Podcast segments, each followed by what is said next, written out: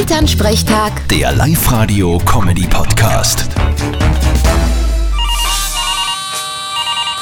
Hallo Mama. Grüß dich, Martin. Musst du morgen arbeiten? Ja, sicher. Wieso? Hab ich. Dann kannst du es ja gar nicht ausnutzen heute. Und was ausnutzen? Ja, was wohl?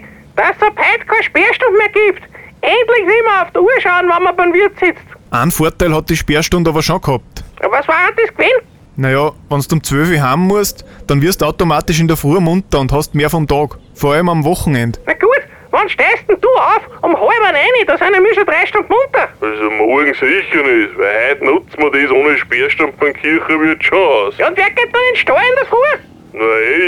Nein, Weißt du, aufstehst in der Früh. nein, ich mach's anders. Ich leg mich gar nicht nieder. Aber nicht, dass die die Kier dann nicht kennen und recht verstört sind. Ja, stell dir vor, der Stier bringt's dann nicht mehr. ah, der hält das schon aus. Viel Spaß heute. Vierte Mama. Ja, danke. Bitte, Martin. Elternsprechtag. Der Live-Radio-Comedy-Podcast.